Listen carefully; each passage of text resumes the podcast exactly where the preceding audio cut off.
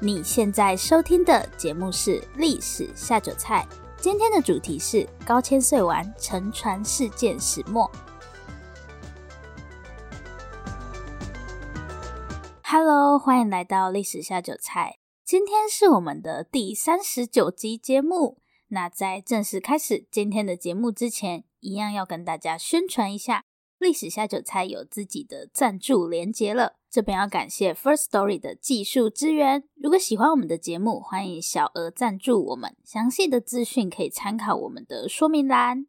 然后也欢迎大家到 Apple Podcast 帮我们打新评分加留言。另外呢，相信大家都有听过 KKBOX，在大家的印象中，KKBOX 应该就是用来听音乐的吧。不过现在 KKBOX 也可以用来听 Podcast 了，真的是很明显的感觉到 Podcast 的成长，连 KKBOX 都开始投入了，真是感人。那我们的节目当然也可以在 KKBOX 上面听到，又多了一个收听管道，真是太好了。好，今天的主题是高千穗丸沉船事件始末。其实这个主题对我来说算是一个还蛮重要的主题，它是我在大三的时候发表过的一个专题研究。之前我就有想说要拿它来做一集节目，然后跟大家分享一个小故事。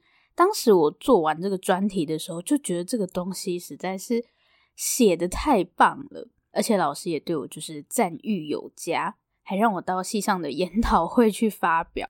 反正我就一直觉得这个东西写得很好，就对了。过了几年之后，就前几天啦，准备要来更新节目写文案的时候，我就把。我当年写的那个东西拿出来看，我本来的预想是我会看到一个很棒的东西，然后我会再佩服自己一次，真是个小天才这样。结果我看完之后就非常的无言。我那个时候为什么会觉得自己做的很好呢？写的超无聊的，而且我还很开心的把它分送给我的同学阅读。看完之后，我就有一个想法，就是我要把这个东西拿去烧掉。但是呢，节目还是要做，而且我已经跟大家预告说我要讲一个跟台湾有关的灾难故事嘛，所以我也不能再 换其他主题了，好吧？俗话都说危机就是转机，那我们就趁着这个充满危机的时刻来帮我的节目做一次小小的创新。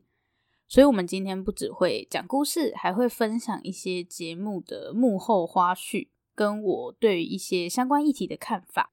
嗯，那我们就马上开始今天的节目。其实为了今天的节目，我出了一次小小的外景，真的非常的小，大概三十分钟吧。是去买午餐吗？我们听众大概有超过六成是双北地区的人，可以理解啦，因为这两个地方很多人是搭捷运或是公车通勤嘛，所以听 Podcast 的人也比较多。那不知道大家知不知道忠孝西路一段七十号是什么地方呢？为什么听起来很像 绕口令？不知道大家知不知道？突然被这样问，大家应该很难回答吧？如果说是公路总局大楼，大家会不会比较有印象？因为我不是土生土长的台北人，所以这个地方对我来说其实相对比较陌生。它的位置大概就是在星光三月站前店的附近，是一栋土黄色的大楼。今天我们的故事就是要从这栋楼开始，不过它现在已经不是大楼了，还是土黄色啦，只是剩下三层楼而已。对，已经不是大楼了。然后其实公路总局也已经搬家了。那现在这个地方就是台北市的一个市定古迹。或许有些人知道这栋建筑物之前是公路总局的大楼，不过它被定为古迹跟公路总局是没有什么太直接的关系，是因为在更之前，就是日治时代的时候。这里是大阪商船株式会社的台北支店，对，其实就是大阪商船这间公司在台北的一个办公室。未来它是要规划成国家摄影文化中心，不过我没有查到它到底什么时候要开幕，因为先前公路总局在使用这栋楼的时候有增加一些建物，那他们花了一点时间把它恢复成原本的样子，现在应该是整个都整修完毕了。就外观而言啦，里面还不知道。我本来以为它已经开幕了，因为网络上的资讯也没有很多，所以我又跑过去看，就是那个三十分钟的小小外景。然后到了之后才发现根本还没开幕，因为它周围都有围起来嘛，所以我就像偷窥狂一样，一直在附近绕来绕去。结果它的窗户也是 全部贴起来，什么东西都没看到。算了，之后等开幕再去看看。不知道大家会不会很疑惑，就是一间公司的办公室有什么好保留的？虽然我自己是学历史的啦，但每次看到这种关于古迹的议题，有时候我也会很疑惑，说到底这些东西有什么好被保留的？要怎么讲呢？通常如果我们问说古迹为什么需要被保存，得到的回答一般都会类似什么保留历史或是保留文化。但我们把一栋建筑物放在那边，就等于保留历史吗？我每次都觉得很难被说服，诶，不知道大家会不会有同样的感觉？如果我们对这些古迹的了解仅仅只有它是一个很老的建筑物，那这样到底有什么意义？所以我今天就是想要带大家来看看，在这栋所谓的旧公路总局大楼，或是大阪商船株式会社台北支店背后发生过的那些故事。我相信应该大部分的人都没有听过大阪商船这间公司，我自己也是做了这个研究之后才知道有这间公司。那大阪商船成立的背景还蛮特别的，在大家的印象中，日本应该是一个还蛮强大的国家，不管是侵略中国或是发动珍珠港事件，而且日本也是唯一一个有能力去殖民其他地方的亚洲国家。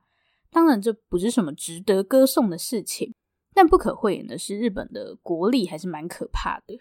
不过呢，把时间倒退回十九世纪中期这个时候，其实日本跟大部分的亚洲国家并没有什么太大的区别，就是大家都被那些所谓西方国家的船坚炮利吓得半死。这样，中国这个时候就是在搞一些自强运动之类的东西，反正就是历史课本上讲的那些改革，那些失败的改革。那日本在干嘛呢？日本这个时候就在做所谓的明治维新。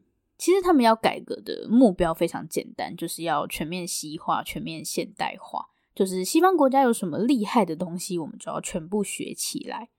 刚刚我有说到“船坚炮利”这四个字嘛，所以船非常的重要，没有船你就哪里都去不了。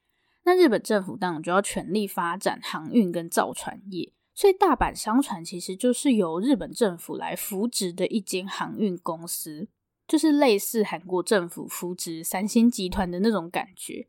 西元一八九五年的时候，因为甲午战争的关系，台湾就被割让给日本了嘛。其实这个也是日本向西方学习的一部分。学什么呢？就是学习帝国主义，学习建立自己的殖民地，都是学一些不好的东西。那日本现在就获得了它的第一个殖民地，对，就是我们台湾。建立殖民地当然就是要殖民地的资源嘛，所以这个时候交通就变得非常重要。对，不然我要怎么把这两个地方的东西运过来、运过去呢？你受政府扶植，当然就要帮政府做事嘛。所以日本政府就在台湾跟日本之间建立了一条叫做内台航路或是台日航路的航线。那这个业务就是由大阪商船来负责。大家不要小看这个内台航路。这条航线关系着日本政府对台湾殖民地的控制，因为货物的流通跟人员的往来啊，都要仰赖这条航线。后面日本不是就跑去侵略中国了吗？然后有去东南亚嘛？那那台航路其实也不只是跑日本跟台湾啦，又延伸到中国，甚至是东南亚。不过对日本来说，当然最重要的还是台湾跟日本之间的航线，毕竟这也是它的第一个殖民地嘛。那当时主要是从台湾的基隆港这边出发，然后到日本的神户，中间还会经过一个地方叫做门司港。门司港在今天的福冈县北九州市。为什么要突然提到这个地方呢？因为直到今天，我们都还可以在这个地方看到内台航路所留下的痕迹。虽然不知道疫情什么时候会过去，不过如果你到门司港的话，可以在一个叫做海峡广场的地方看到两尊长得有点好笑的香蕉人雕像。相信大家都知道，过去台湾曾经被叫做香蕉王国嘛。但台湾到底是从什么时候开始出口香蕉的呢？答案就是日治时期，因为日本基本上是温带国家，所以不会种香蕉。在一九零三年的时候，台湾的香蕉就是透过内台航路，坐着大阪商船一艘叫做恒春丸的船，从基隆港被一路运送到门司港。那因为运送需要花一点时间的关系，所以这些被装上货船的香蕉通常都是还没有熟的那种，但是也会出现一些熟的比较快的香蕉。那要怎么办呢？所以有些商人就会直接在门司港这边开始叫卖，就是卖香蕉，不然这些香蕉就要烂掉了。然后这样子的活动就被叫做香蕉叫卖会。现在它已经变成是门司港当地的一种民俗技艺，就是在周末或是有庆典的时候，就会有这个香蕉叫卖会的活动可以看。网络上也可以找得到相关的影片。它其实不太像我们在夜市看到的那种叫卖，就是单纯用讲的。比较类似半唱半念这样，然后还会一边打节拍，其实还蛮有趣的。那这个内台航路当然不只是用来运送货物嘛，也会有人在里面跑来跑去。所以看完香蕉的故事之后，我们就要正式进入我们今天的主题。下一个部分比较沉重一点，我们要来看一场发生在这个内台航路上的船难。就像我们刚刚看到的那样，内台航路上除了会有货物运送，比方说香蕉啊，或是米，还有糖，当然也会有人的移动。那在西元一九四三年三月十九日这天，在东京念医学院的郭维珠，因为放假的关系，他就要回家嘛。大家可能会想说，一九四三年不是都已经开始打第二次世界大战了吗？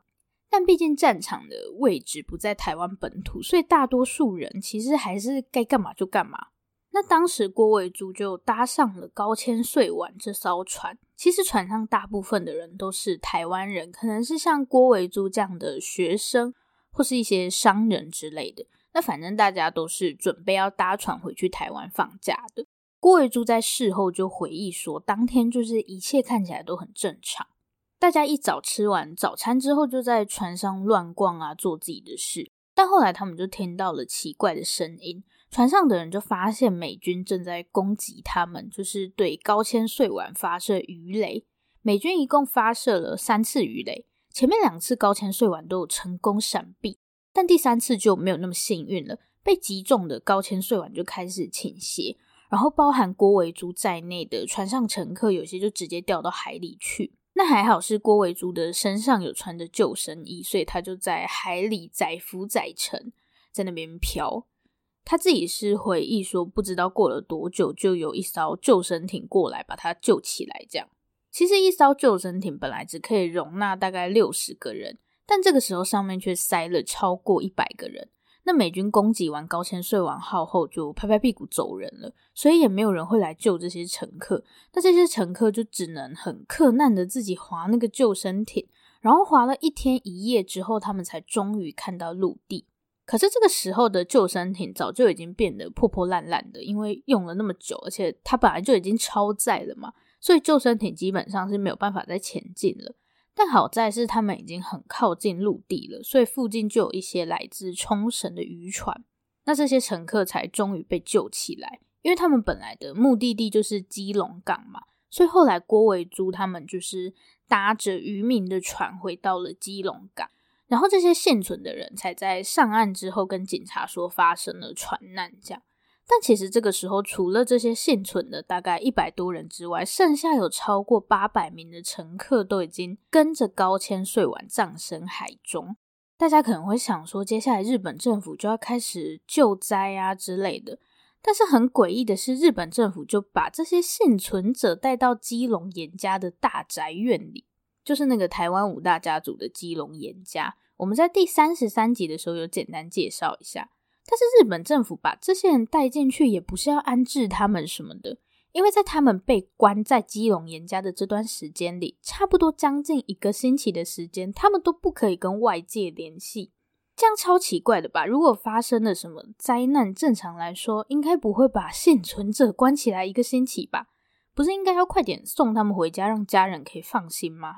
然后还有一件更奇怪的事情，就是在这些幸存者被放出来之前。日本官方居然威胁他们说，出去之后不准对外面的人说船难的事。这其中显然就是有鬼吗？那日本政府到底想要干嘛呢？大家应该都很好奇吧？下面我们就要来看看日本政府到底为什么要做这么奇怪的事情。现在呢，我要先来跟大家介绍一份报纸。奇怪，干嘛突然介绍什么报纸？不知道大家会不会好奇，说历史系到底在干嘛？我最常听到的就是背嘛，就是好像历史就是要背很多的东西。其实没有，这真的是一个 天大的误解。没有人一直在背东西。如果要背东西的话，谁可以赢过电脑呢？如果你要惹怒一个历史系的人，你就跟他说：“哎，你们是不是都在背东西？”保证他马上翻脸给你看。其实做历史研究的过程，对我自己来说，有点像是侦探办案子的那种感觉。这样讲会不会有点太中二？就是有一个问题，然后我们要去把答案找出来。对，就是这么简单。侦探办案最重要的就是要各种证据嘛。那对历史研究来说，所谓的证据其实就是资料，就是史料。所以我刚刚说我们要来介绍一份报纸，因为这个报纸就可以帮我们解答为什么日本政府对高千穗丸这起船难事件态度这么奇怪。这份很重要的报纸就是《台湾日日新报》。今天已经是我们的第三十九集节目了嘛。这一阵子其实我们大部分的节目内容都是在讲故事，所以我就想说，也可以像今天这样跟大家聊聊对古迹保存的看法，或是来看一下历史系平常到底都在干嘛之类的。其实就像我们现在在日常生活中会接触到的各种媒体，他们都会有自己的立场嘛。最明显的当然就是政治立场。那我们为什么要用台湾日日新报来看日本政府到底想要干嘛呢？答案就是因为台湾日日新报基本上就是台湾总督府的官方报纸，就像我们可能会说环球时报是中国官媒那样，所以就是一种政府的宣传工具。大家应该都很能理解了，毕竟台湾的传统媒体立场都很强烈。对，那台湾日日新报就是扮演一个类似这样子的角色。那我们今天就简单一点，只看三个地方。第一个就是报道的频率。报的越多次，当然就越重要嘛，不然重要的事情为什么要讲三遍呢？第二个是报纸的版面，会被摆在头条的东西一定就是最重要的嘛。然后版面越大，当然重要性就越高，所以版面也是一个可以观察的地方。希望大家 不要觉得太无聊。简化来看啦，历史系大概就是会做这样子的事情。那最后一个重点，相信大家都知道，就是报纸写了些什么，就是内容啦。嗯，所以我们大概就会这样子去看一份报纸。那等等，我就会带大家看几篇关于高千穗丸的报道，然后我们就可以推敲出日本政府到底想要干嘛，跟这个背后所牵扯到的一些问题。好，那我再帮大家复习一次我们等等要看的东西。第一个就是报道的频率，然后报道的版面，最后是报道的内容。希望大家不会觉得太困难。那我们就赶快进入到下一个部分吧。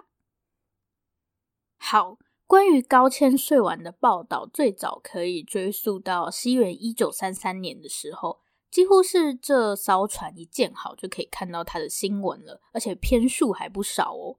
从一九三三年底到一九三四年，都可以看到好几篇。那这些报道都写了些什么呢？有几个很常出现的形容词，比方说豪华，还有优秀。除了这些形容词以外，还有一个词也很常出现，就是。国产造船，等一下，这个 词怎么这么难念？国产造船啊，舌头打结，就是指这艘船是国产的意思。高千穗丸差不多是在一九三三、一九三四年这个时候建造好的嘛，所以显然这就不是一艘普通的船。那豪华跟优秀之类的词，很明显就是在告诉我们这艘船很棒。但是国产造船又是怎么一回事呢？我们先来看一些关于高千穗丸的基本资料。高千穗丸在走的这条航路，就是从神户到基隆的这条航线。我前面有说它是内台航路里最重要的一条航线嘛，这个不是乱讲的哦。因为跟其他航线比起来，神户基隆这条线上面在跑的船是最多的，然后船的吨位数跟航行速度都远比其他航线来的大又快。那高千穗丸可以跑这么重要的航线，就代表它绝对是一艘大船，所以才会说它豪华又优秀嘛。回到那个国产造船，高千穗丸是由三菱重工业所建造的一艘船。大家对日本的三菱应该不陌生啦，直到现在，三菱重工业都还是一间很重要的公司。它基本上是日本国防工业里面最重要的一间公司。在二次世界大战里面很有名的那个零式战斗机，也是三菱重工业他们生产的。我最近才又看了一次宫崎骏的《风起》，对，里面的那个主角就是在三菱重工业里面上班。那这么重要的一间公司是怎么崛起的呢？大家还记不记得我们刚刚在前面讲的那个大阪商船？不要忘记它，高千穗丸虽然是三菱重工业制造的，但那个船公司还是大阪商船。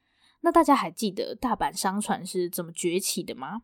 就是明治维新之后，日本政府不是要全面向西方学习吗？航运很重要，没错，但你也需要有人来造船啊，不然没有船，你要靠什么航行？所以我刚刚在前面的时候，其实。航运跟造船业都有同时提到，对，就是为了先埋这里的梗。到底谁会发现？会不会有人倒回去听呢？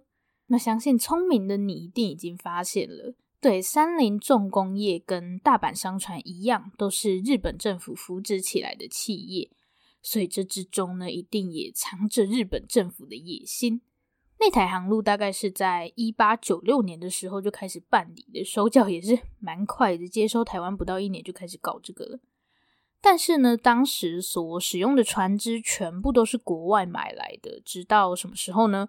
直到高千穗丸出现的这个时候，嗯，高千穗丸是日本第一艘自己建造的船，这样大家应该完全可以理解为什么报纸还要特地去报道它，因为它真的是超级超级重要的一艘船。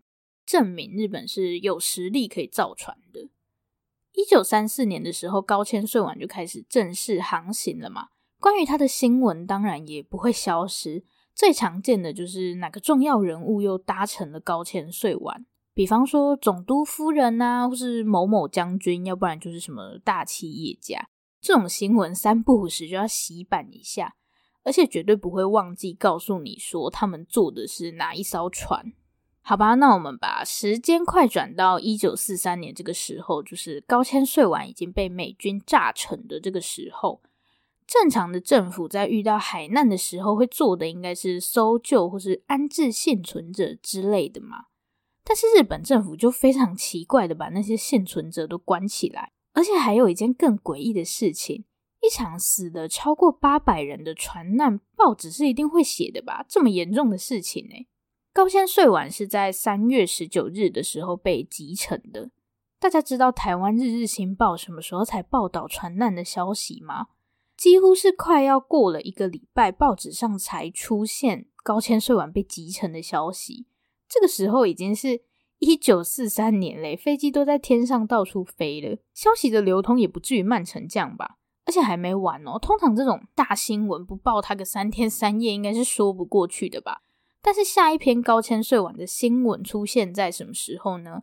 答案是四月十七日，对，超过半个月，这大概是我更新节目的速度吧，超慢。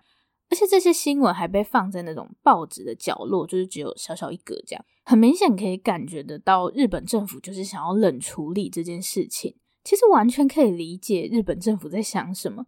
刚刚我们不是讲了一堆关于高千穗丸的报道吗？反正日本政府就是在告诉你说，这艘船有多棒，高千穗丸就是我们大日本帝国的自尊心。但是现在这个自尊心已经沉在海底，碎成一块一块的了。如果是你，不会觉得很尴尬吗？你的自尊心就这样被你最讨厌的那个家伙用一发鱼雷给击沉了。所以日本政府巴不得大家都不要知道这个事情。报纸当然可以不要写就不要写嘛。那你说他在乎这死掉的八百多个人吗？不在乎，他一点都不在乎，而且他还打算再彻底利用高千穗丸一次。冷处理了将近一个月之后，四月十九日开始，台湾日日新报一连三天都出现了关于高千穗丸的报道，而且版面还超级大。以前不是都只有小小一个角落吗？这几天就不知道是怎么样，直接就占了超过四分之一的版面不说。这里跟大家说一下，其实以前的报纸塞得满满的，一页可能会有十几则新闻，不夸张。有些就真的很小，只有几句话这样。所以一则新闻占据超过四分之一的版面，真的很夸张，而且还是放在那个最显眼的位置。所以日本政府现在是吃错药了吗？突然就开始敲锣打鼓？没有，他们没有吃错药，他们脑袋超清楚的，就是打算最后再利用高千穗丸一次。仔细看这几天的报道内容，就可以发现里面全部都是在骂美国跟英国，说他们超邪恶啊，是魔鬼什么的。日本政府真的是为这些罹难的人抱不平吗？其实不是，因为对于罹难者来说，那些重要的新闻往往都被放在最不起眼的角落。比方说，船公司怎么跟家属联系，或是死亡证明要怎么处理，这些新闻都非常简略，而且都被放在不起眼的地方。日本政府在那边大张旗鼓说美国是魔鬼，为的只是要在这种战争的时候去激起人民对敌对国家的愤怒。其实很多罹难者家属甚至都是在过了很久之后才发现说，哦，自己的亲人原来是高千穗丸的罹难者，更不要说会有什么赔偿。所以日本政府从来就没有关心过这些死去的人，他只是想要利用这个事件来谋求自己的利益。我想对大多数人来说，高千穗丸的故事应该都是陌生的，因为我们的课本不会教。我们也许知道铁达尼号，但我们不会记得高千穗丸。美军为什么要集成高千穗丸？如果高千穗丸只是一艘单纯的商船，他没事到底为什么要集成它？是觉得反正我怀疑你就干脆直接把你集成，还是高千穗丸当时确实是有军事上的用途？这些东西我们都不会知道了。很简单。因为美国打赢了嘛，谁会去检讨它？那台湾对于日本政府来说，在二战之后就已经是没有关系的两个地方了。这件事情根本一点都不重要。那国民政府呢？国民政府接收台湾之后会关心这件事情吗？当然不会啊！他跟美国是盟友，怎么会去挖这件事情到底有什么问题？所以这件事情最终就变成一笔糊涂账。我想啦，也许我们永远都不会知道答案了，但是至少我们可以不要忘记它。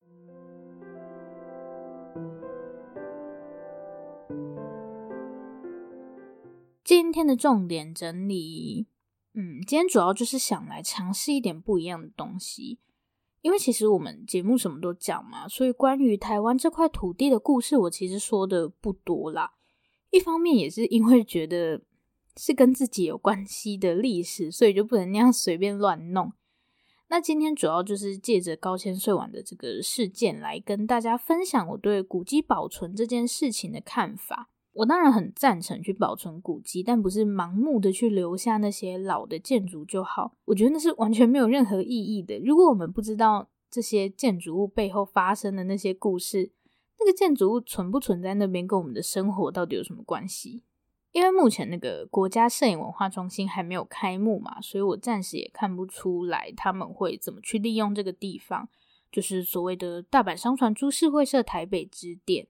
那现在在日本、台湾的香蕉其实已经不多了，高千穗丸也沉在海里面了。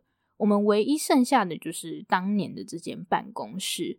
那我想这就是它应该被保留下来的原因吧。好，我真的是很少这么感性。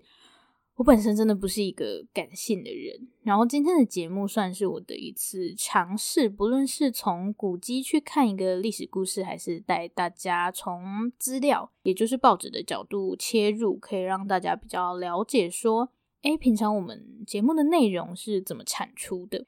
其实这个会比较费工啦，就是比起单纯的去讲一个故事，诶，现在是在为自己迟迟不更新节目 找借口吗？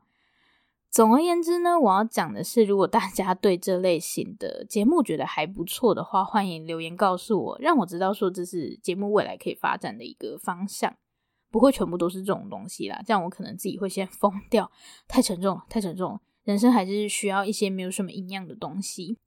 下面呢，来阅读听众留言。今天要阅读的这则留言是在五月十七日，来自乔巴一八八零的留言。首先，先谢谢乔巴一八八零。乔巴一八八零说，居然讲到了大学长，没想到会讲到三浦岸真，很有趣的一段插曲。可能有些听众会不知道这段留言在说什么，这是在讲一款叫做《人王》的游戏。